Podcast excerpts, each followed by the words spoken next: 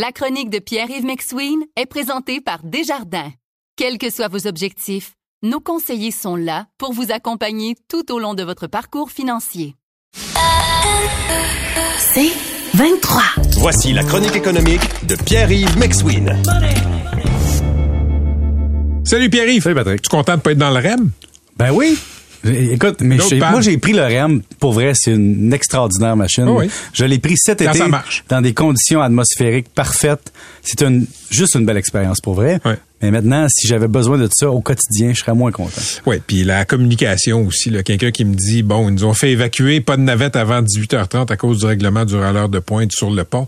C'est, tu veux de la fiabilité, euh, et tu veux, et tu veux te faire dire aussi qu'est-ce qui se passe. Comme je dis, alors, donc, faudrait remédier à la situation au plus vite. C'est toujours un bon jeu de mots. Exact. OK, parle-nous des euh, PME. Il y a Oui. de l'aide aux PME qui s'en vient de la part de la Ville de Montréal. Oui, la ville de Montréal qui attribue 36,7 millions. J'aime toujours les virgule 7. C'est qui, autour d'une table, dit ça va être 36,7 millions euh, sur trois ans au ré- au réseau euh, PME MTL, donc pour aider au financement, euh, aux prêts, subventions et accompagnement technique. Mais j'ai quelques questions. La ville de Montréal recueille des taxes et le but, c'est de fournir des services aux citoyens, tout ça.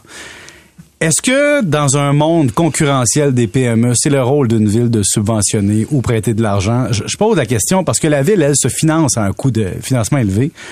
Et pendant ce temps-là, on subventionne les PME, on aide les PME. Est-ce que c'est pour aider du financement entre deux entrées d'argent, pour démarrer, soutenir la croissance? Si oui, j'inviterais quand même la ville à se poser la question qu'une PME qui a un bon potentiel d'affaires, qui a un bon modèle d'affaires et qui apporte une valeur ajoutée à long terme et qui veut pas juste rembourser son prêt du gouvernement qui va venir à échéance dans trois ans, peut trouver du financement, ce qu'on appelle du love money, c'est-à-dire la famille.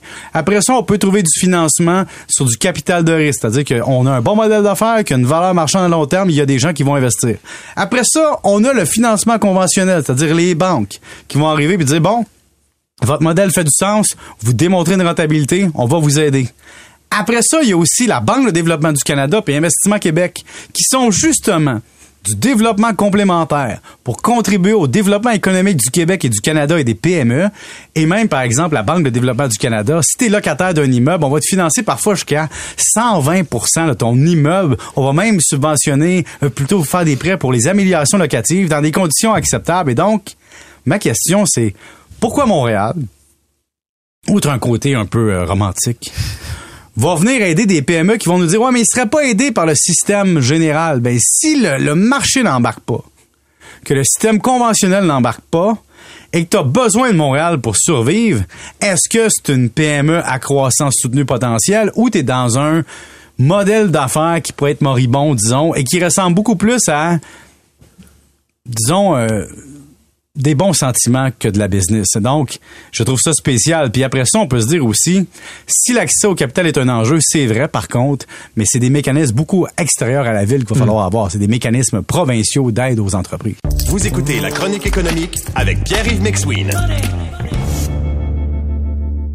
Parlons du groupe MTY. C'est un grand franchiseur de l'alimentation des restaurants. Oui. Euh, ça vend du succès en restauration, ça. Oui, ça, ça va augmenter son dividende trimestriel de 25 à 28 cents par action, donc 12% Mais c'est pas ça qui m'intéresse aujourd'hui, Patrick. Je me suis dit, coudon, on va aller voir ce que c'est parce que quand on va dans une foire alimentaire, on fait souvent affaire avec ces groupes-là. C'est un groupe qui a 7000 emplacements, 90 marques. Et pour te donner une idée, là, si tu veux te partir une franchise avec eux, tu as le choix entre 15 bannières de cuisine asiatique, 10 bannières de cuisine mexicaine, pizza, méditerranée, 10 bannières de café, crème glacée ou jus de collation, 11 bannières de hamburger, puis 14 bannières de déjeuner. Et je te donne des exemples que tu consommes souvent.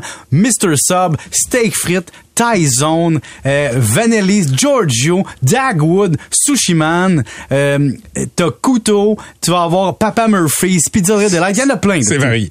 Thai Zone, etc., Mike's, euh, Thai Express. Mais la question est, les étapes. Fait que Patrick, je me suis dit, tiens, toi puis moi, on va se partir d'une franchise, on va Ah oui, voir. hein? La première des choses, si on veut faire partie du groupe MTY, il faut qu'ils nous connaissent. Donc, la première étape, c'est qu'ils apprennent à nous connaître. On se présente. On dit, garde, on est Patrick et Pierre-Yves, on peut partir Pat et mec, une franchise de bouillon de poulet. Euh, mais évidemment, il faudrait qu'ils la vendent. Là, ils l'ont pas, cette franchise-là. Deux, faut qu'ils faut qu'ils fassent l'approbation de notre demande.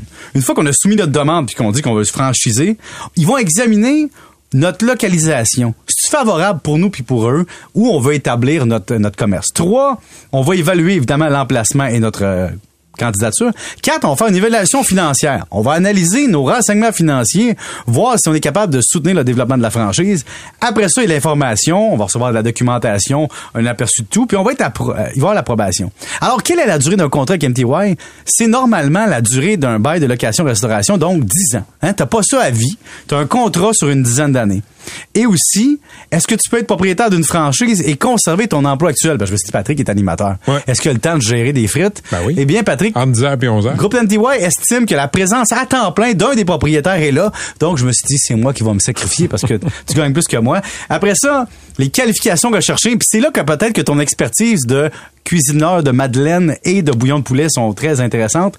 C'est que le franchisé idéal est une personne aux multiples talents possédant à la fois le sens des affaires, c'est-à-dire moi, et les qualités de leadership, un engagement à l'écart des valeurs de la marque. Ça, c'est toi, parce que, tu sais, en cuisine, t'es investi. Donc, on pourrait faire quelque chose ensemble. Et après ça, on nous dit, par contre, qu'il faut voir un investissement im- important. Il y a trois catégories d'investissement. 141 000 à 300 000, 301 000 à 450 000, ou plus de 451 000 pour être franchisé. Et ça prend 4 en 30% excuse-moi, en cash. C'est-à-dire pas en cash euh, Non, non, je parallèle, c'est en dépôt sans financement.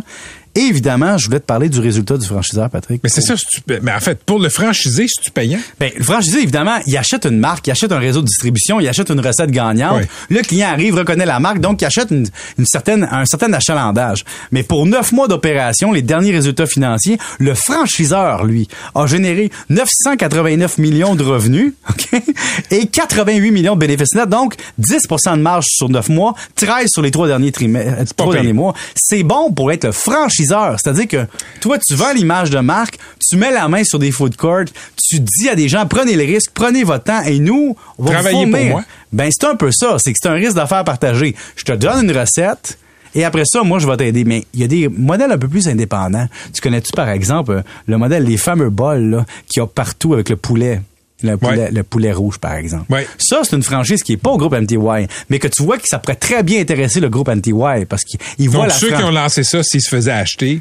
ils non. pourraient passer à go. Ouais. MTY a intégré ça dans leur réseau de distribution. Donc, c'est pour eux autres une possibilité à long terme. OK. Et pour ce qui est d'une franchise bouillon de poulet, là, Oui. euh, l'épouse du gars qui a la propriété intellectuelle sur père mon de bouillon de poulet, exactement, Madame Lévesque, euh, la conjointe de Monsieur Fugère, me dit euh, non, ça ne passera pas. Elle dit, conseil. "Over my dead body." Exactement.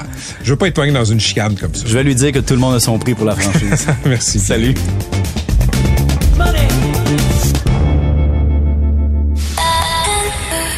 C'est 23.